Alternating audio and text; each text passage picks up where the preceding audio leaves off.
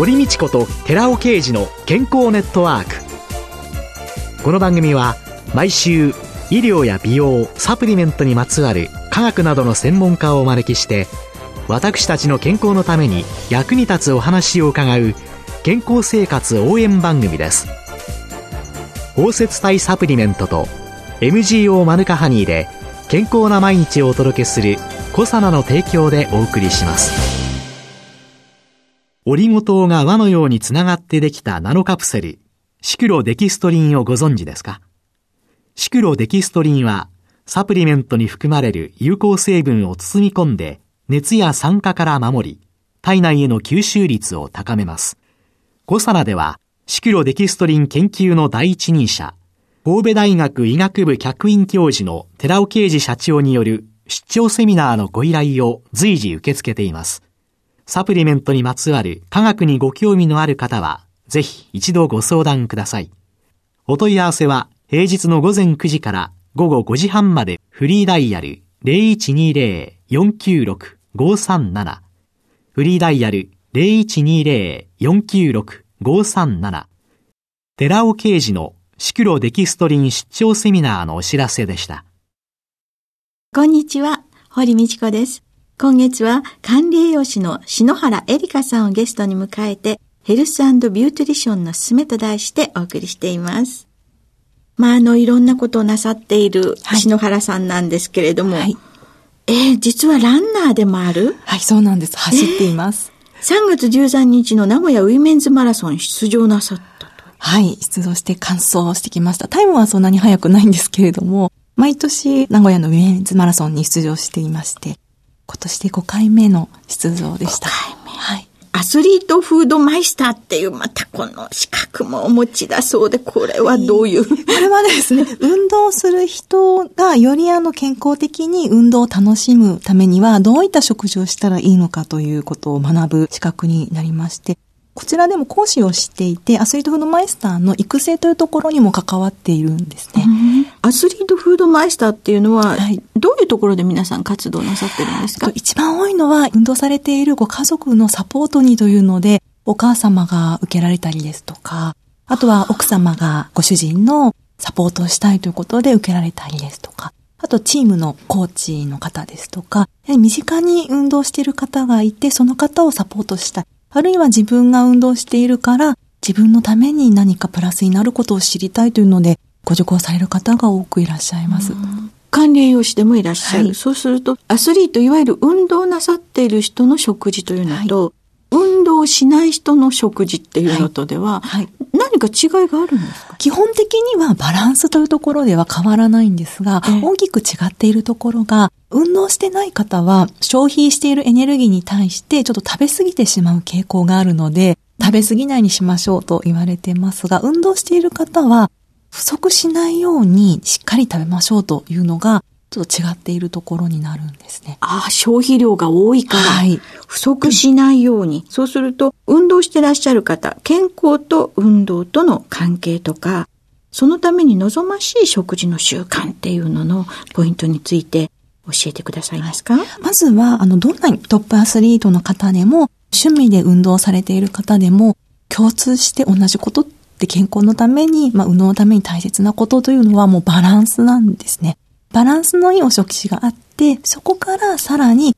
運動している人は応用していくことになります。先週でしたかね、伺った、主食が3で、野菜が2で、主菜のおかずさんが1、3対2対1。このバランスは変わらない。はい、そうですね。ですが、あの、運動していて、例えば今のトレーニング期間で筋肉をちょっと増やしている時期だと言ったらですね、筋肉の材料になるのがタンパク質になりますので、タンパク質が多いような肉や魚、そういったものを少し多めに取っていただくことになります。あ、3、2、1にちょっとプラスアルファのお肉が来るのが、はい、筋肉を作ってると。そうですね。はい、あるいは私のようにこうマラソンのように持久力を高めている時期という時は少し持久力の元になる炭水化物、これを少し多めに取っていくということをしていきます。持久率を高めるのは、はい、炭水化物。ですので、例えばちょっとご飯の量を多くしたりですとか、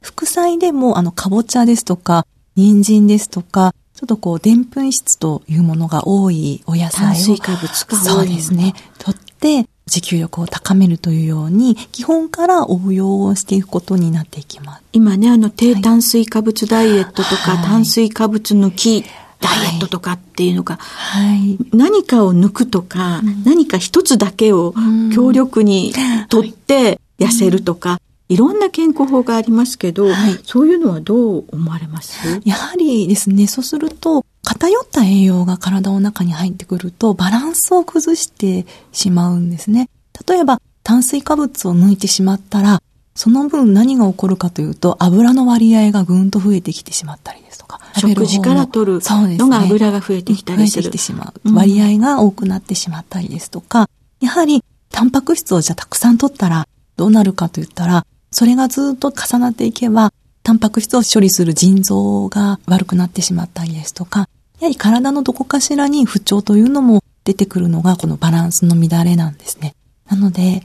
何かを一つを減らして、例えば何かダイエットをしようですとか、そういった時も、いろんな方向から体というのを見つめて栄養を考えてほしいんですね。要はバランスそうですね。ね。何か一つだけ抜いたりとか、一、はい、つだけの食事に偏って痩せるっていうことは、体全体の不調をきたす原因にもなってくる。ねはい、ね、睡眠もきちんととり、うん、食事のバランスも考え、それでチョコベジなんていうのもやりになり、はい、アスリートでもあるという篠原さんご自身は、はい、その自分の健康管理ですね、人のことはいろいろあるんでしょうけれども、はい、人はちょっと置いといて、はい、篠原さん自身の名古屋ウィメンズマラソン出場前っていうんですかね、ご自身の食事とか、体調管理っていうのはどのようになさってたんですか、自分は基本的な体調管理は、食事をおろそかにしないということがまず一番なんですね。特に大会出場前だからっていうわけではなくて、常に気をつけようと思っているのが、鉄分とカルシウムで、これはやはりアスリートにとっても重要なミネラルになってきます。どうしてもバランス良い食事をとっていても不足してしまうのがこのカルシウムと鉄なんですね。普通に食事をとっていても、はい、カルシウムと鉄はアスリートにとっては不足する。はい。あの、アルスリートではない普通の方も不足しがちなんです。普通の人でもカルシウムと鉄は不足する。はい。はい、特にアスリートは運動することでカルシウムの沈着が増えるので必要量も増えてきますし、鉄分に関しては汗で鉄が流れてしまったりですとか、衝撃を受ける、走ったりして足の裏が衝撃を受けると、うん、赤血球が壊れやすくなってしまうんですね。で、貧血にもなりやすい。一般の方も国民健康栄養調査という調査を見ても、やはりカルシウムや鉄は不足傾向なんですね。なので共通して、私もそうなんですけど、カルシウム、鉄は自分自身でも意識するようにしています。いえね、鉄でね、思い出したんですよ。はい、あの、東日本の時のね、震災の後に参りました時にね、はい、中学生の女の子たちがね、貧血症状をかなり訴えてる子たちにあったんですよ。そうするとね、学校が始まっていて、スポーツはしていて、それで食事が思うようにきちんとしたものが、バランスの良いものが取れてなくって、だからみんな貧血っていうね、はい。どうして普通のことが、普通に言われることが、この状況の中にね、届けられないんだろうなんていうのをね、すごく、ね、思った意外と、そうなんですね。普通のことが分かってないことの方がすごく多くて、あ、なんだ、そんな普通のこととか、やっぱり、アスリートの方に話してカルシウムと鉄って、そんな普通のことは聞きたくなくってっていう方もいらっしゃるんですけど、その普通ができてない。だから普通ができてからその先のことをやらないと意味がないという話をするんですけれども、うん、やはりその普通の認識を持ってない方ってすごくたくさんまだまだいらっしゃって、うん、日頃からやっぱりそれが認識みんなができていれば本当にそういった非常事態でもまずそういった子供たちには鉄というのも意識してこういったものを送ろうというふうにつながってくると思うんですけれどもね。そうですよね。普通のことが普通じゃなくなっちゃう。はいということが、はい、そう、そして聞かれると、ああ、それは普通のことですよって。そうなんですね。えー、はい。なので、例えばじゃあ、カルシウムと鉄って、あの、じゃあ難しいことなのかって言ったら、そういうわけでもなくて、例えばですね、普段の食事にプラスしていけばいいんですね。私の場合だと、あの、食事をすごく変えるのではなくて、例えば、おやつに煮干しのようなものを私食べたりするんですね。あ、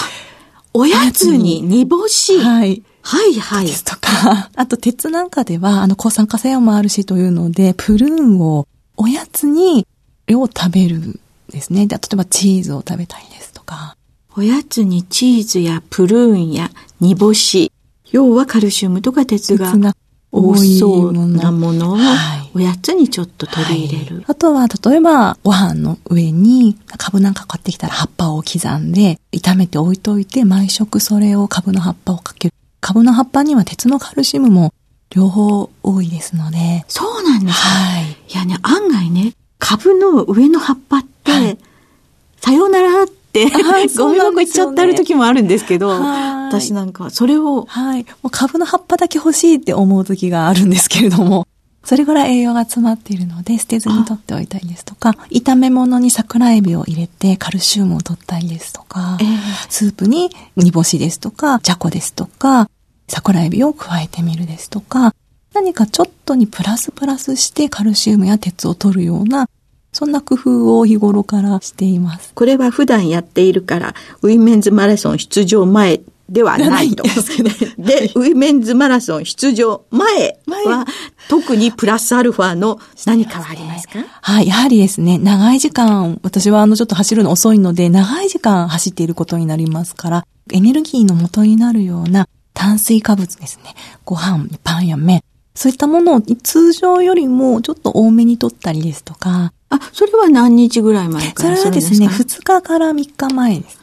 2日から3日前ぐらいから、きちんと炭水化物の多いものを取る。取る。そして、やはり、あの、ビタミン、ミネラルがサポート役なので、それだけ取ってても体では働けないので、ちゃんと炭水化物が体で働けるようなビタミンやミネラルも、つまり野菜ですとか、そういったものもしっかり取るように考えて食事をするようにしています。で、その時は睡眠も、これは睡眠はいつも同じですか？そうですね。睡眠はね、本当にしっかり眠ることが疲労回復にもつながってきますし、大切なんですけど、私もなかなか忙しくて、眠れないことも、短くなってしまうこともあるんですけれども、ええそういった時はなるべくあの深く眠れるように、できるだけリラックスできるような、本当にまさにハロマテラピーを使ってみたりですとか、短い時間でも質のいい睡眠が取れるような工夫をしながら眠るようにしています。質のいい睡眠を保つっていうことのポイントとして、はいはいそのアロマセラピー、はいそういうもの以外には何かありますか？私はね、必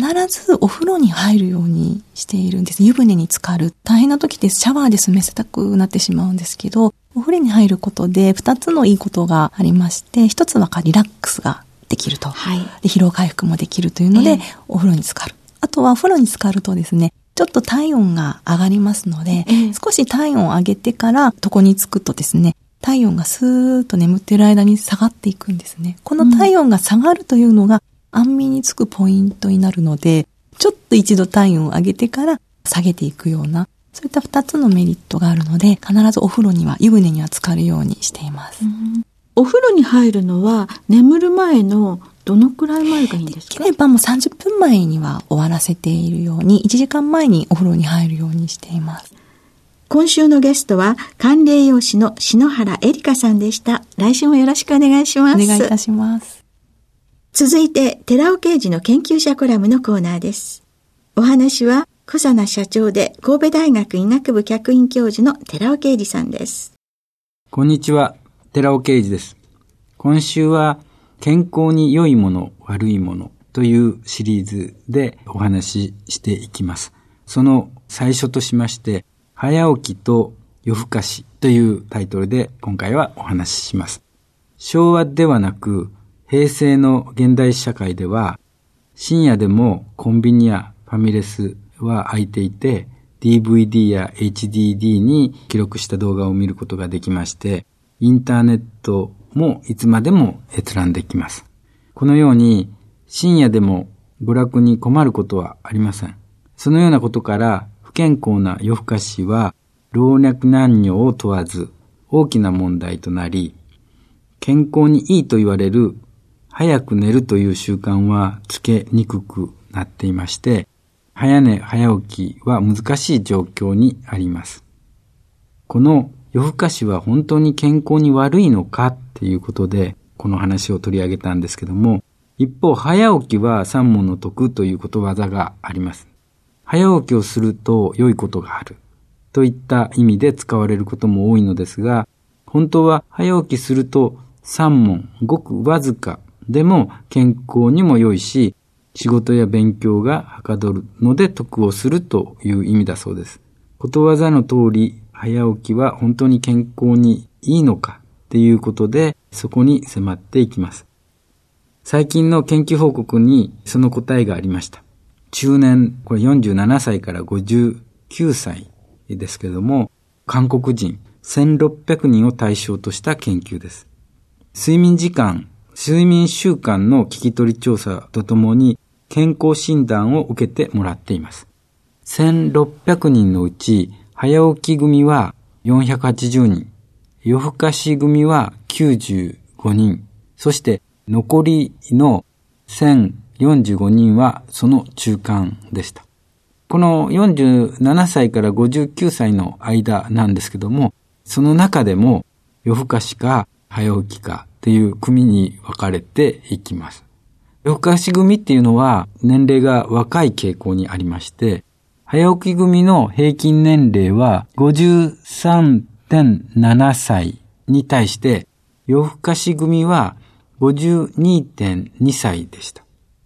そのように、やはり夜更かし組の方が年齢は若いということになるわけですけども、そこで健康診断調査をしましたところ、糖尿病発症率、サルコペニア発症率とか、腹部脂肪の増加傾向とか、メタボリックシンドロームの罹患率とか、すべて夜更かし組の方が年齢は若いにもかかわらず早起き組に比べて高いことが明らかとなったわけです。やはりこれまでのことわざっていうのは本当だったわけです。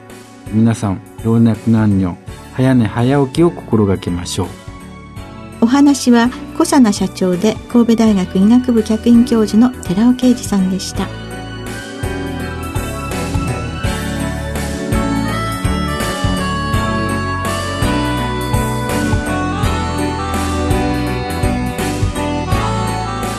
ここで小佐奈から番組お聞きの皆様へプレゼントのお知らせです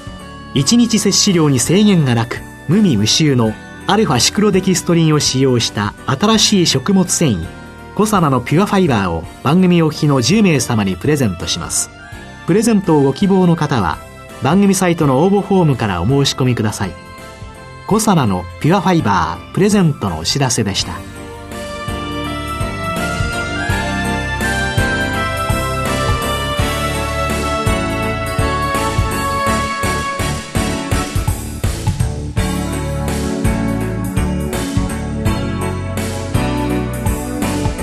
堀道子と寺尾啓二の健康ネットワーク